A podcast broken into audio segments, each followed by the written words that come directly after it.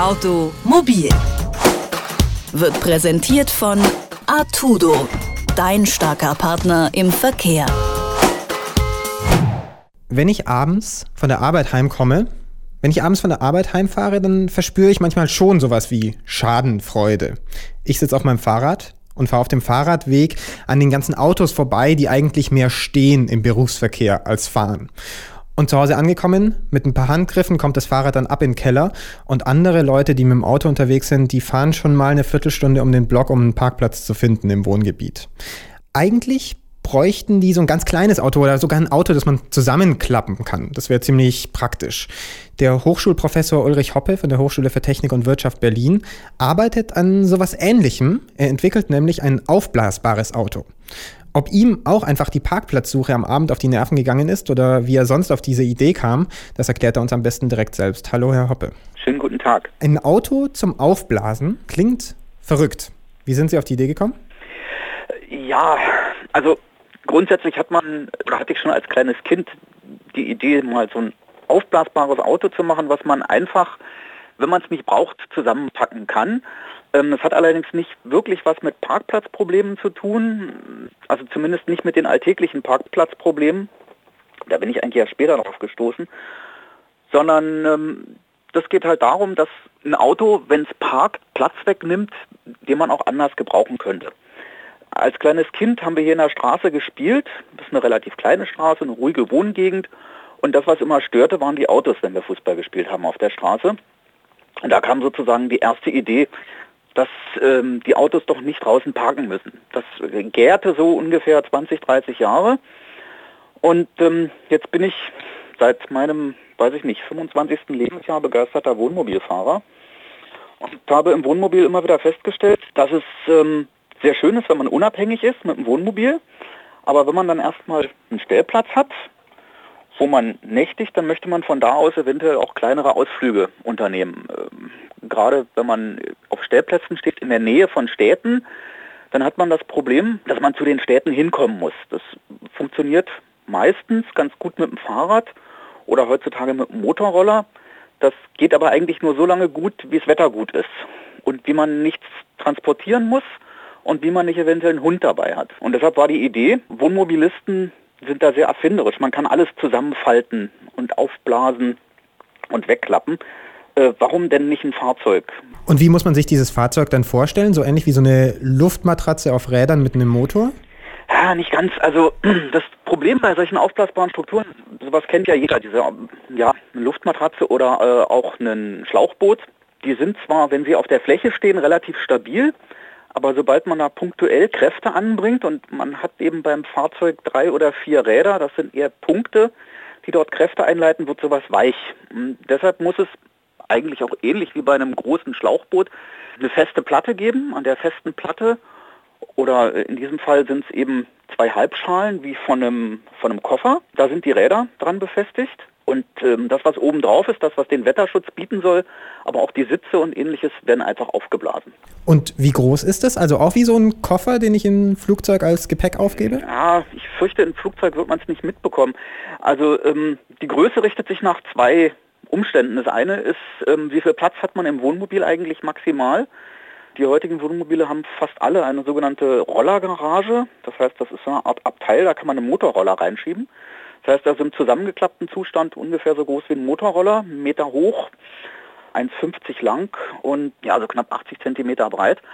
Im aufgeklappten fahrfähigen Zustand muss es aber so groß sein, dass es zwei Personen nebeneinander transportieren kann und entsprechend einen Hund oder Gepäck. Das heißt also, im aufgeklappten Zustand ist es ungefähr zwei Meter lang, ähm, 1,40, 1,50 breit und dann mit einem entsprechenden Dach 1,40 hoch, knapp so groß wie ein Smart.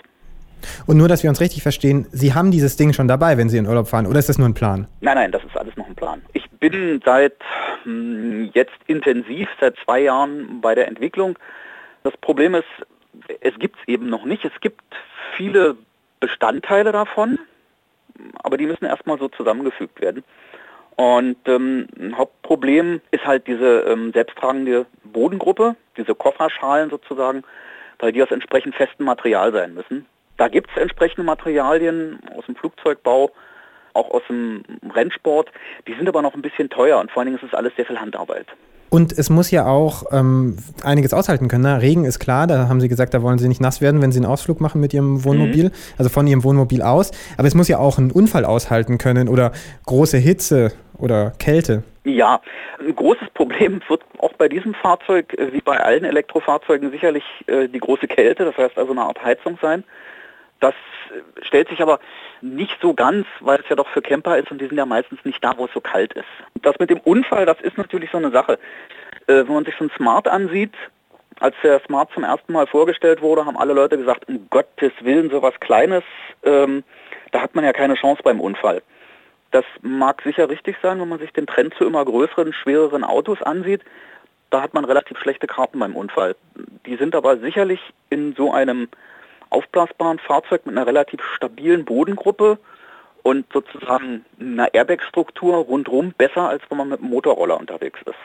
Jetzt haben Sie schon gesagt, dass Sie dieses Fahrzeug nicht vorrangig dafür entwickelt haben, ähm, dass man leicht einen Parkplatz findet, weil man sein Auto nämlich einfach zusammenklappt und mit sich reinträgt zum Beispiel und dann neben den Schreibtisch stellt, wenn man morgens zur Arbeit fährt. Aber wäre das denn dennoch möglich? Kann man das schnell zusammenklappen? Wie gesagt, entstanden ist die Idee ja aus dem, aus dem Wohnmobil, aber jetzt hindert ja niemand äh, daran, auch das Fahrrad, was er im Wohnmobil mitnimmt, ähm, zu Hause zu benutzen. Deshalb ist ein sicherlich zweiter Anwendungsfall die Parkraumsituation oder das, äh, das Fahrzeug sicherlich nicht alltäglich, weil das Aufbauen und Zusammenklappen wird sicherlich nicht unter zehn Minuten geschehen. Das heißt, so schön wie man sonst hat, dass man einfach runtergeht, ins Auto steigt, vielleicht noch die Scheiben kratzt, äh, so schnell wird es nicht gehen. Also 10 bis 20 Minuten Aufbauzeit muss man dem zugestehen. Es wird kein Auto für jeden Tag sein, aber wenn man sich ansieht, gerade im innerstädtischen Bereich, wo ähm, der öffentliche Nahverkehr ganz hervorragend ausgebaut ist, dort fährt man auch nicht jeden Tag mit dem Auto, sondern vielleicht einmal die Woche. Und ich denke, dafür ist es sicherlich geeignet. Und dann muss man halt einfach abwägen, wie viel Zeit brauche ich für die Parkplatzsuche und wie viel Zeit brauche ich, um mein Auto schnell aufzublasen. Genau. Also wir haben äh, im Augenblick ähm, jedes Jahr einen wirtschaftlichen Schaden von über 4 Milliarden ähm, durch Zeitverlust durch Parkplatzsuche. Und ähm, ich denke, da kann man sicherlich einen Teil von damit aufheben. Wann meinen Sie denn, werden Sie Ihren ersten Prototypen bauen? Geplant war ursprünglich, dass wir ähm, dieses Jahr einen fahrfähigen und vor allem zulassungsfähigen Prototypen haben. Das scheitert allerdings ein bisschen an der Finanzierung.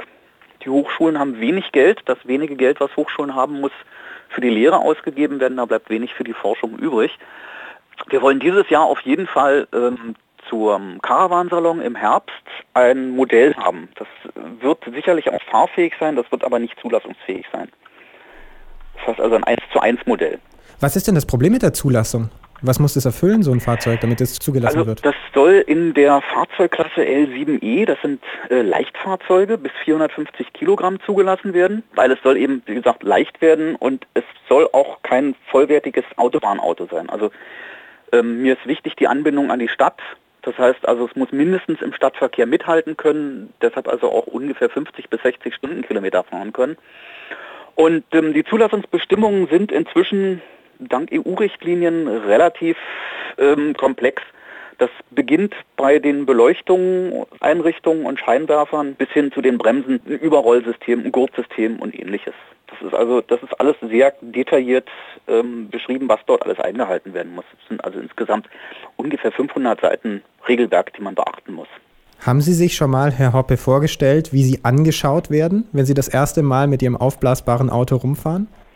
Also ähm, bis jetzt gibt es immer so eine, so eine Mischung aus äh, Kopfschütteln und ähm, Begeisterung. Also das, was ich am meisten höre, ist, ist eine tolle Idee, wird aber nie funktionieren. Und ich denke, wenn das zum ersten Mal tatsächlich vorgeführt wird, dass es funktioniert, glaube ich, dass viele Leute sich überlegen, was vielleicht doch zuzulegen. Er glaubt an das aufblasbare Auto und er arbeitet dran. Ulrich Hoppe hat uns erklärt, warum er es für sinnvoll hält, ein Auto aufblasbar zu machen und was die Schwierigkeiten sind, an denen er noch tüftelt. Vielen Dank, Herr Hoppe. Ja, vielen Dank. Automobil wird präsentiert von Artudo, dein starker Partner im Verkehr.